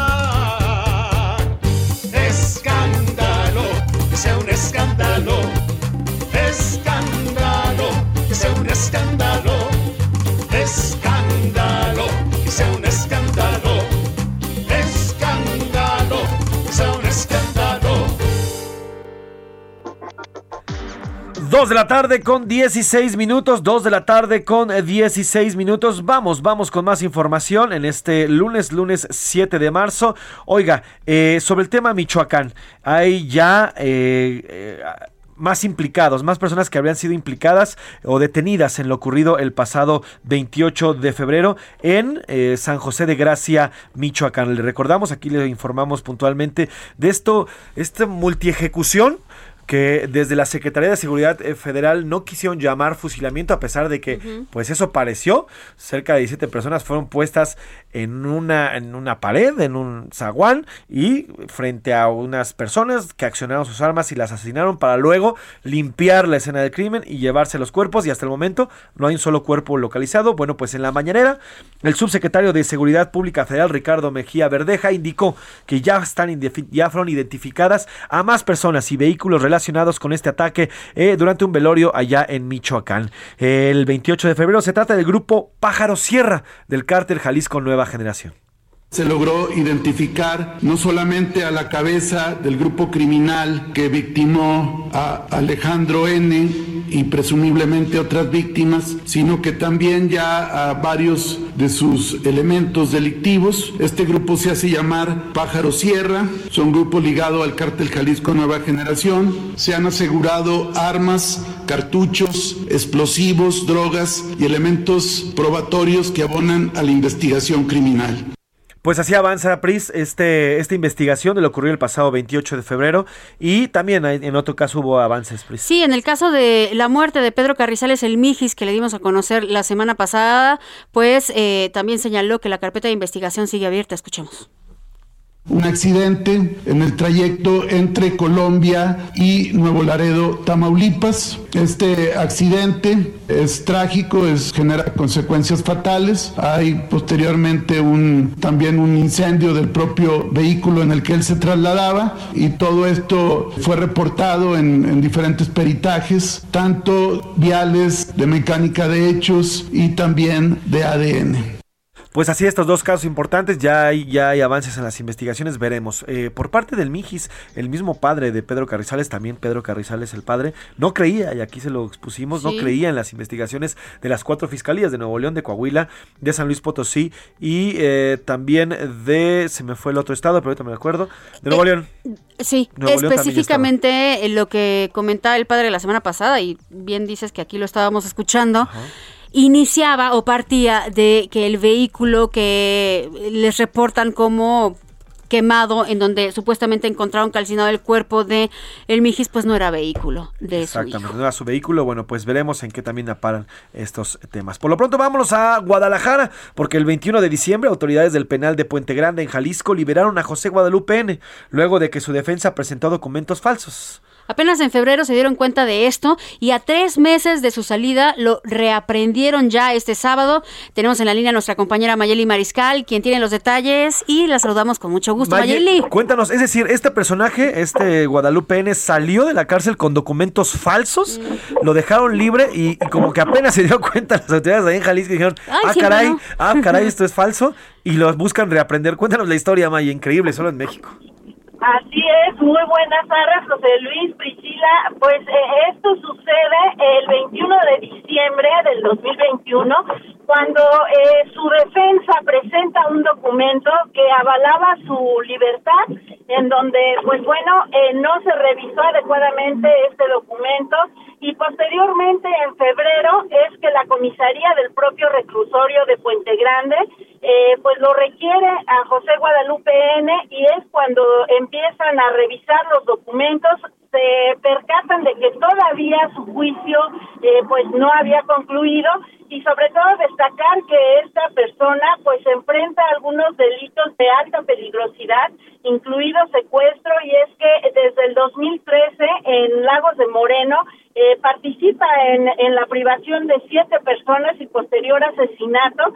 Y bueno eh, esta este reo que salió eh, pues con documentos falsos del reclusorio metropolitano de Puente Grande ya fue reaprendido el pasado sábado se llevó a cabo un operativo también en este municipio de Lagos de Moreno en donde es reaprendido y también eh, se encontraba en compañía de una mujer Verónica R quien eh, pues presuntamente participó también en estos hechos, en esta falsificación de documentos con el cual él eh, fue liberado. Ella también ya eh, se le dictó pues la orden de aprehensión está ya también eh, pues por enfrentar estos cargos, sobre todo de ayudar a este reo a salir en libertad, obviamente documentos falsos.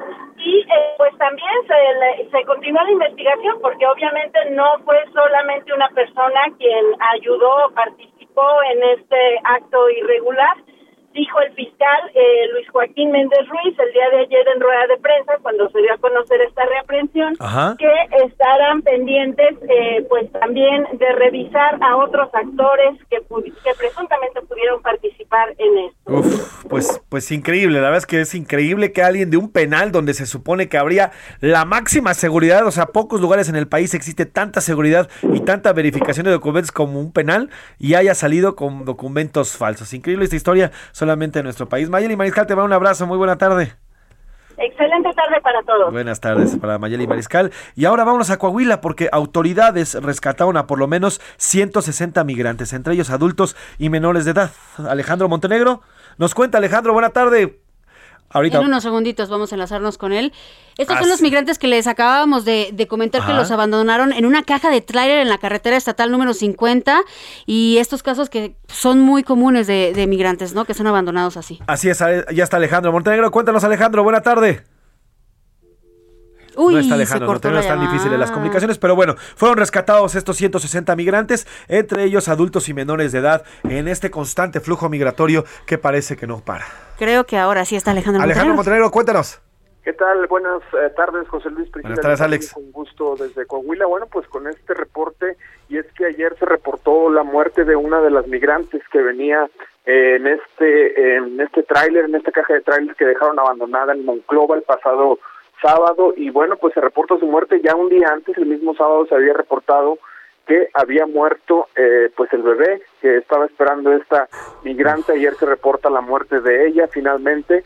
Y bueno, pues todavía hay alrededor de 24 migrantes que están hospitalizados de los 160 que venían en esta en esta caja de tráiler que dejaron abandonada. Fíjate, la dejaron desde el viernes abandonada en una calle de Monclova y hasta el sábado fue que los rescataron después de que ellos mismos lograran salir de esta caja de tráiler y bueno, pues continúan las investigaciones para estar con los responsables de esta situación. Pues estaremos pendientes, Alejandro. Gracias y lamentable esta noticia con los migrantes. Buena tarde. Muy buenas tardes. Alejandro Montenegro, lamentable, esta pequeña falleció. Desde el sábado estaba ahí abandonado este tráiler. Nos vamos a ir a una pausa, ya se nos fue hora y media de este programa increíble. Vamos a la pausa y regresamos. Estás escuchando A la Una con Salvador García Soto. Regresamos. Ya estamos de vuelta con A la Una con Salvador García Soto. Bienvenido a tu dosis de buenas noticias. Mi nombre es Soy la Alegría. Un pequeñísimo fósil de una ancestral especie de pez que vivió hace 436 millones de años ha sido descubierto en Chongqing, al suroeste de China. Llamado pez Binhai Zhongdong, es un tipo de con solo 4 a 5 centímetros de largo. Este era endémico del este de Asia y vivía principalmente en mares poco profundos y ambientes costeros. El descubrimiento de la nueva especie antigua puede ayudar a exhibir algunos estados de transición durante la evolución de la galeaspida que vivió en el periodo silúrico, en el que existieron los peces, pero fue un periodo crítico de la evolución de la Tierra.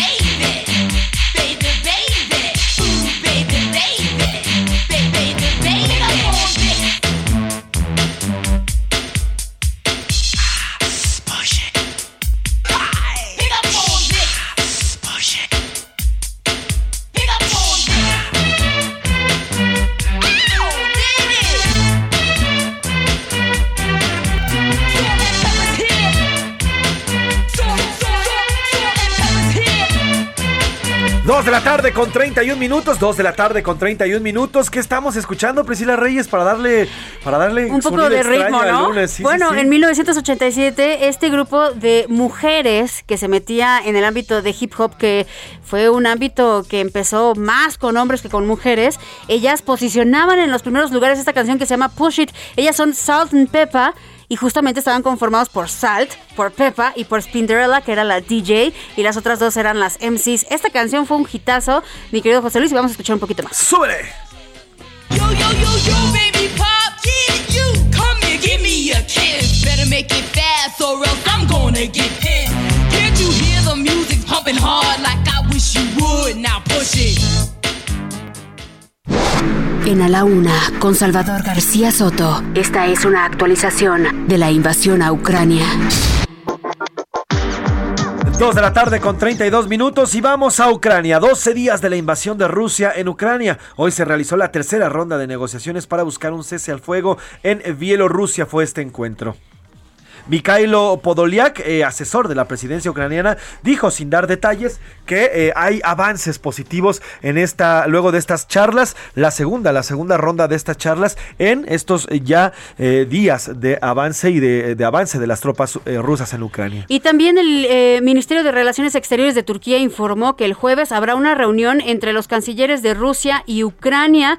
Además, esta tarde el Consejo de Seguridad de la ONU realiza una reunión de emergencia, mientras Ucrania rechazó los corredores humanitarios hacia Rusia y Bielorrusia que propuso Moscú y que aquí ya le habíamos platicado. Por su parte, la Cruz Roja Internacional denunció que una ruta de evacuación de la ciudad de Mariupol está minada, es decir, uno de los uno de las de las partes o de los senderos que han destinado para este corredor humanitario por el cual las y los ciudadanos ucranianos podrían abandonar las diferentes ciudades que han sido bombardeadas, bueno, pues se encuentra plagada de minas. Ayer un grupo de civiles que intentaba escapar de la ciudad de Irpin fue atacado por fuerzas, fuerzas rusas también y en cuanto al éxodo de refugiados ya superó, escuche la cifra, 1.7 millones de personas. Y la Oficina de Derechos Humanos de la ONU confirmó la muerte de 364 civiles en Ucrania desde que comenzó la invasión. También hay 759 heridos. Y en Rusia ya fueron detenidos porque hay muchos rusos que están en contra de estas de esta invasión. 5000 personas han sido detenidas por protestar contra la invasión de Ucrania. Mientras tanto, los rusos están prácticamente aislados de todo el mundo. Mire, ya no tienen Netflix, ya no tienen Google, ya no tienen YouTube, ya no tienen Twitter, ya no tienen American. Express, ya no tienen Visa, ya no tienen Mastercard, ya no tienen pagos por vías eh, eh, eh, depósitos ba- interbancarios con otros países, ya no tienen tampoco eh, eh, Prime, ya no tienen ningún tipo de plataforma para ver películas, solamente todo lo creado en Rusia. Están totalmente aislados del mundo. Y lamentablemente, como los, lo que sucede también en Ucrania, pues en Rusia los que están pagando todas estas sanciones, pues son los rusos, ni siquiera es Vladimir Putin. También Rusia creó una lista de países hostiles y anunció sanciones en contra, entre ellos el bloque de la Unión Europea, Estados Unidos, Canadá, Suiza y Japón. Por otra parte, el embajador de México en Rumania, Guillermo Ordorica, informó que se espera a un grupo de conacionales que saldrá de Ucrania. Ayer recibió una familia de mexicanos en la ciudad de Siret. Así que hasta hoy, luego de estos, pues ya 12 días de invasión a, a Ucrania, así está el parte de guerra del día de hoy y es lo que ha avanzado en esta invasión que todavía no se termina y todavía ocurre en esta parte de Europa. A la Una, con Salvador García Soto. Y otro tema que parece que ya se fue, pero no. favor, sí. Ahí está, ahí está el bicho. Cuéntanos qué hay con el sigue. COVID. El COVID, a ver, la Universidad John Hopkins informó que la pandemia de COVID-19 ha dejado ya más de 6 millones de personas muertas en todo el mundo, entrando en el tercer año de la contingencia sanitaria. Este lunes, si usted recuerda, pues ya entró en vigor el nuevo semáforo epidemiológico que va a estar eh, hasta el 20 de marzo en 31 estados del país. Están en color verde, excepto Querétaro, que es el único estado que está en amarillo. La Secretaría de Salud de la Ciudad de México informó que desde el sábado eh, tres macroquioscos más ya dejaron de ofrecer las pruebas rápidas. Son los que estaban, mire, le digo, en la unidad territorial Miguel Hidalgo y el que se instaló también a un costado de la explanada del centro Tláhuac, ambos en la alcaldía Tláhuac, así como el de la salida de la estación Etiopía del metro. Mientras tanto, continúa la aplicación de vacunas para todos los rezagados eh, y para quienes haya les falte también el reboost o este, eh, pues, esta ayuda para la vacuna. Eh, yo, por ejemplo, el fin de semana te cuento, me fui a poner ya el refuerzo de la vacuna, el tercero, Ujú. ahí en el Censis de Marina. Mira, rapidísimo. ¿eh? Rapidito, Uf, ¿verdad? Me sorprendió. Tardé más en llegar al Censis En lo que te en lo que me vacunaron. La verdad es que están muy, muy, muy bien organizados. Sí, la Marina la está organizando muy muy bien. En el censis es rapidísimo. Si usted no tiene, ahí están aplicando primera, segunda y el reboost, que es este refuerzo de vacuna. Oye, ¿y lloraste como las imágenes que circulan en internet luego de... No, no lloré, pero sí me pegó. Sí, la verdad es que sí ¿En me, mira, las tres me pegaron. Ya, ¿qué te digo? Ya, ya fui, fui resignado. Me tomé un paracetamol y sí, el sábado la verdad es que la pasé todo somnoliento. Y el domingo ni te digo, también estaba como en otra onda, pero bueno. Que eso es nada comparable a, obviamente, evitar que te dé eh, eh, la enfermedad al full, ¿no? Exactamente. Por lo pronto en la Ciudad de México y en la zona conurbada las encontramos en semáforo verde. Ya no hay restricciones en ningún tipo de, de establecimiento. Así que China libre para todos. Eso sí, hay que seguir utilizando cubrebocas, hay que seguir utilizando la distancia social y hay que seguir utilizando el gel antibacterial. Así el tema del COVID. O hablemos un poco del tequila, ¿no? Esto Sí. es un poco algo que llama la atención porque resulta que el tequila se convirtió en el escape de muchos mexicanos durante la pandemia. Así como lo oye el tequila eh, y otras bebidas. En el confinamiento subió el consumo de bebidas alcohólicas, entre ellas esta que le estamos reportando y tenemos en la línea a Adriana Luna que nos va a contar. Querida Adriana, ¿cómo estás? Adriana, saca el tequila. ¿Cómo estás? Buena tarde. Vénganse, chicos, porque aquí, aquí hay mucho tequila. Eso, de como debe hecho, ser.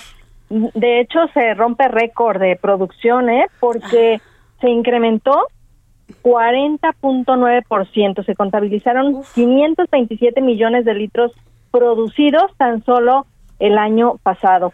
Y sí, Moni, las mujeres prácticamente hicieron del tequila ese escape a la pandemia, que las clases virtuales, el trabajo en casa, el cuidado de los hijos, pues un tequilita para el estrés y después no nada más un tequilita, eran dos, eran tres y se incrementó casi 100% en los últimos eh, dos años el consumo de tequila en el hogar. Eso nos confirmó la Cámara Nacional de la Industria del Tequila. Y platicamos con la psicóloga Lucía Gutiérrez y ella decía precisamente que es por eso algunas mujeres eh, jóvenes para sentirse maduras comenzaron a tomar tequila. Otras no dormían bien y consumían alcohol para poder hablarle a amor guapo, ¿no? No, no amor feo, amor guapo.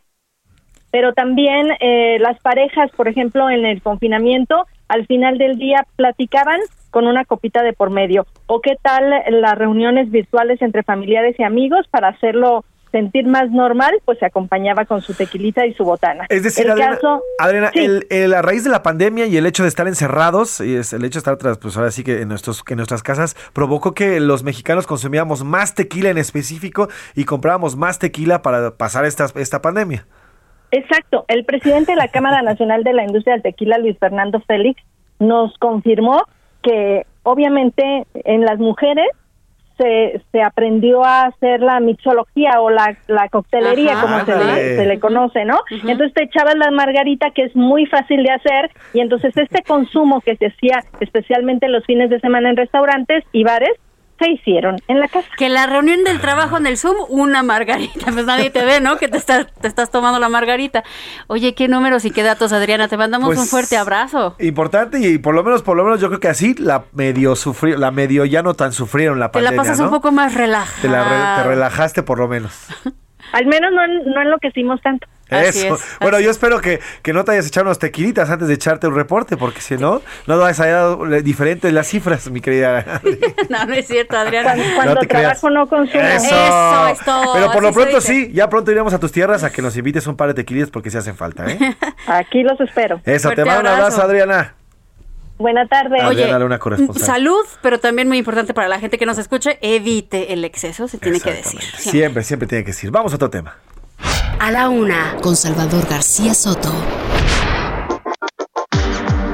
Oiga, y bueno, pues mañana es el 8M, este Día Internacional de la Mujer, y se tienen previstos varios, varias marchas, no solamente en la capital, sino en el resto de la República Mexicana. Va a haber en las principales plazas, Monterrey, en Guadalajara, va a haber también en Tijuana, va en Cancún, porque este problema, el problema de la violencia contra las mujeres, no es solamente de la capital, sino del país completo. Previo a mañana, el Día Internacional de la Mujer, la policía de la Ciudad de México ya blindó el Zócalo por las marchas que realizarán las mujeres. Autoridades indicaron que 3.000 mil mujeres policías del agrupamiento Atenea vigilarán estas movilizaciones. Pero ¿qué es lo que se está exigiendo? ¿Qué exige el movimiento? ¿Qué exigen las mujeres? ¿Qué exigimos? Solo el año pasado hubo más de mil feminicidios y la brecha laboral entre hombres y mujeres pues es mayor a un 18%. Eh, nuestra compañera Milka Ramírez nos preparó esta pieza. Póngale atención.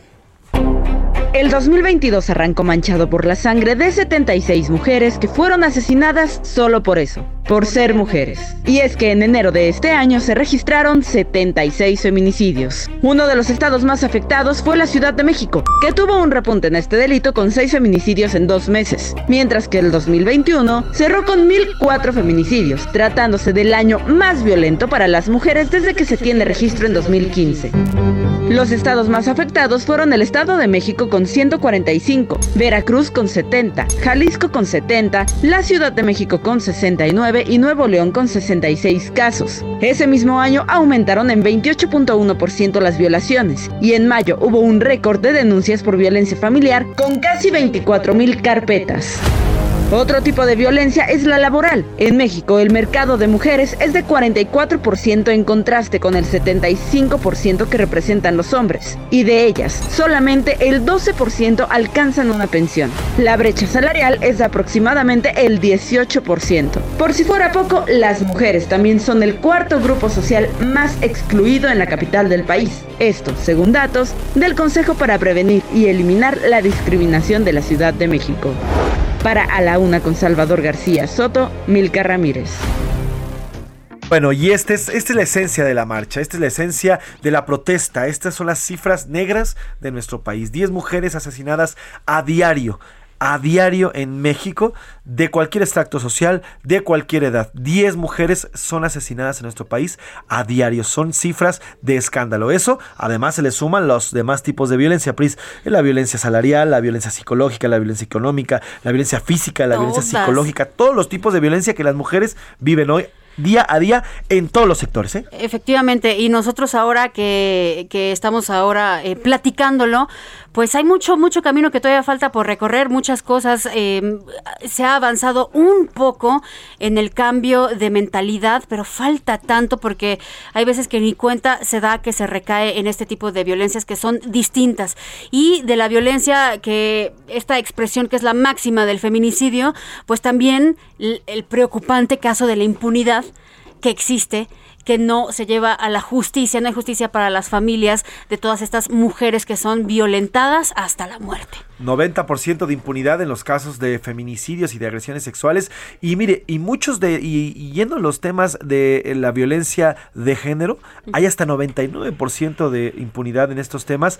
eh, en el tema de la agresión, por ejemplo, psicológica. Sí. O el tema de la agresión del acoso sexual, por ejemplo. sí, sí. También no existe, existe prácticamente nada, nada de justicia en estos temas. Pero para hablar sobre el qué es lo que se prevé para mañana, qué es lo que hay, qué es lo que se ha convocado, qué es lo que se tiene y qué es lo que se va a hacer, saludamos en la línea y le agradecemos que nos tome la llamada a Carla Torres, ella es integrante de Coordinación 8M, este grupo que está eh, pues coordinando los, las marchas del día de mañana y que nos cuente. Carla, ¿cómo estás? Buenas tardes. Hola Carla.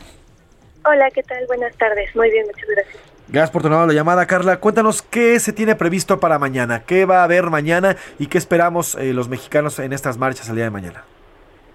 Pues mañana estamos convocando a la movilización eh, por el Día Internacional de la Mujer Trabajadora.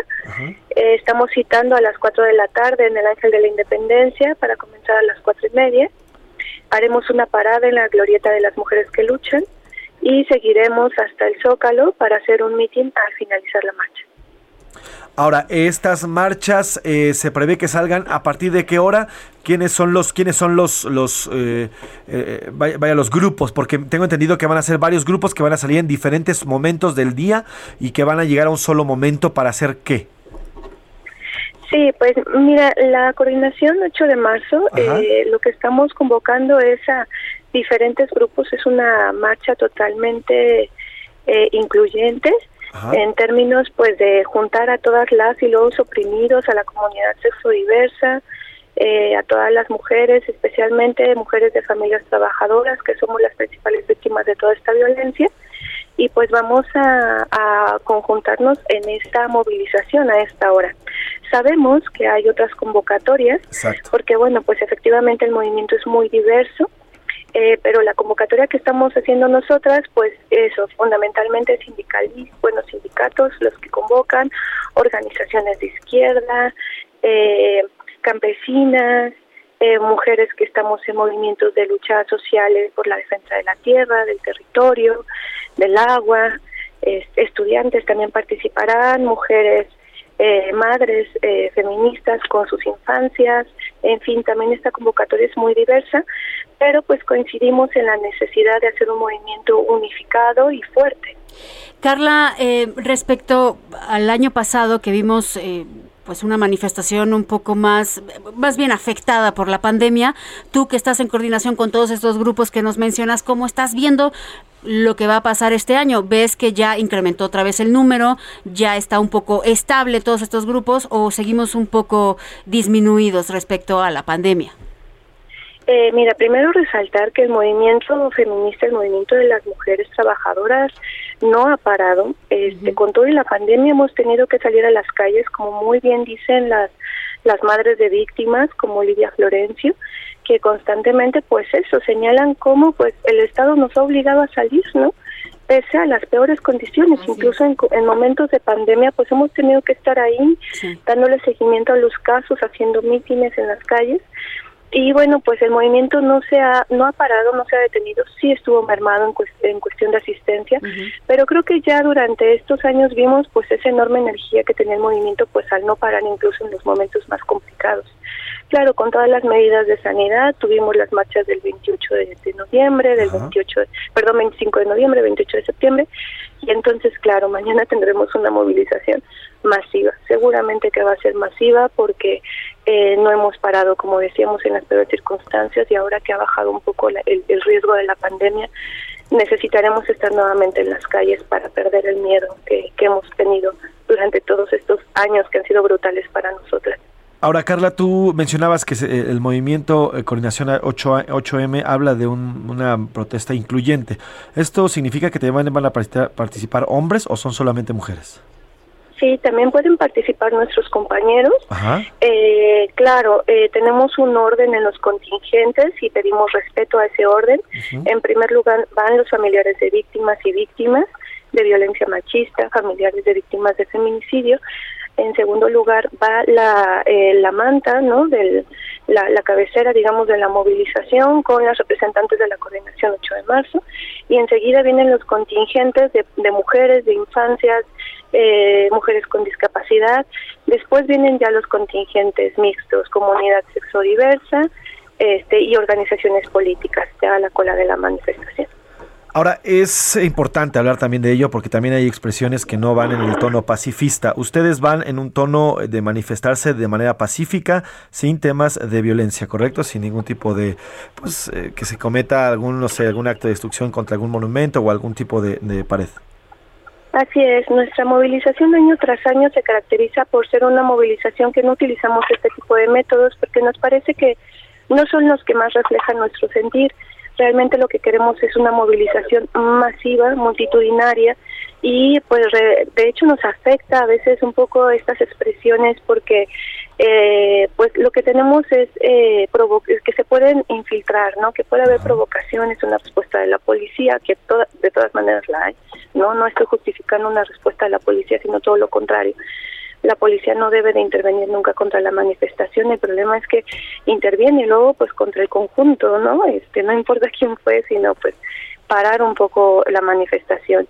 Eso provoca también disolución, provoca dispersión y nosotros queremos llegar completas al, al Zócalo porque queremos dar el mensaje fundamentalmente de los familiares de víctimas. Queremos que se visibilice, que se escuche nuestra voz y por eso para nosotras es muy importante mantener el orden, mantener como pues la, la masividad de la manifestación y poder llegar todas juntas al Zócalo para que se nos escuche y se nos vea. Carla, en este tiempo que has estado participando en esta organización, que has sido parte de la manifestación, que estás involucrada en todo esto, ¿qué diferencia has visto, qué logros has percibido de las consecuencias de estas marchas? Mira, yo creo que a partir fundamentalmente de que las marchas se han convertido en expresiones masivas y con componentes muy humildes y también con componentes de trabajadoras, eh, hemos visto cambios en relación pues, con, con las leyes, por ejemplo, ¿no? Se han aprobado varias leyes, este, el tema del acceso a una vida libre de violencia, la cuestión de la, aquí en la Ciudad de México, la Fiscalía de Feminicidios, que es una gran conquista, porque al frente está Sayura, una compañera muy comprometida con el movimiento. Hemos visto la ley Ingrid, ¿no? O sea, varias, bastantes cosas. El problema que nosotros seguimos señalando es que no existen medios materiales para que esas leyes se cumplan en la realidad. ¿no? Ni siquiera la fiscalía trabaja con el presupuesto necesario para poder hacer el trabajo que con tanta buena voluntad tiene, eh, por ejemplo, Sayuri, ¿no? Entonces, sí, nosotros decimos muy bien, hemos arrebatado muchas cosas, hemos hecho visible el movimiento, pero no basta este esto, ¿no? Necesitamos ver un cambio más consistente en nuestras condiciones de vida. De hecho, con la pandemia, no solo no se ha parado la violencia, sino que se incrementó, como se mencionaba hace un momento desde las violaciones, por ejemplo, muchas estuvimos encerradas, ¿no? Y cargando una doble, triple jornada, ahora con la jornada este, estudiantil de los niños, ¿no? Muchas encerradas con sus maltratadores.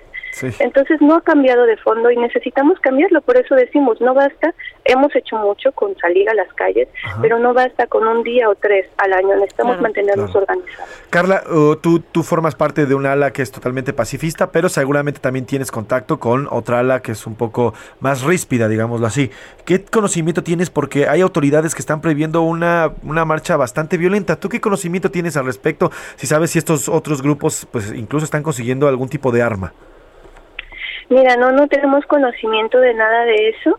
Este, lo que sabemos es que sí, todas las expresiones seguramente van a salir mañana.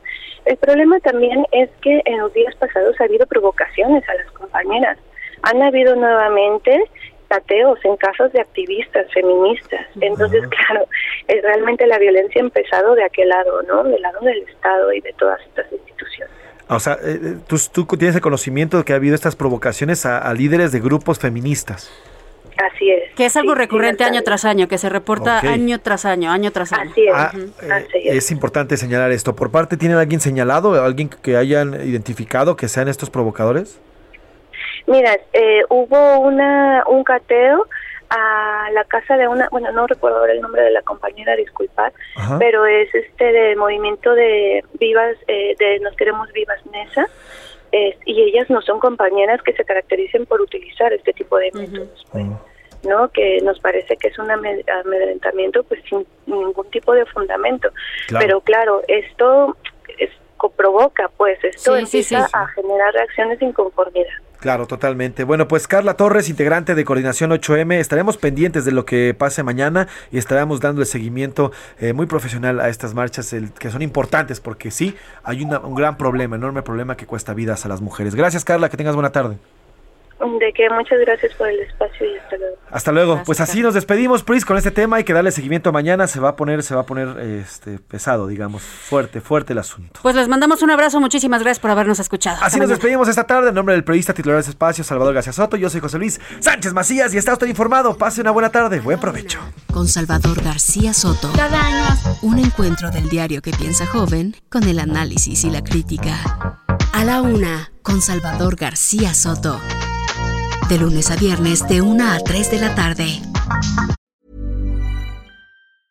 This Mother's Day, treat mom to healthy, glowing skin with Osea's limited edition skincare sets. Osea has been making clean, seaweed infused products for nearly 30 years. Their advanced eye care duo brightens and firms skin around your eyes, while the Golden Glow Body Trio nourishes and smooths skin all over.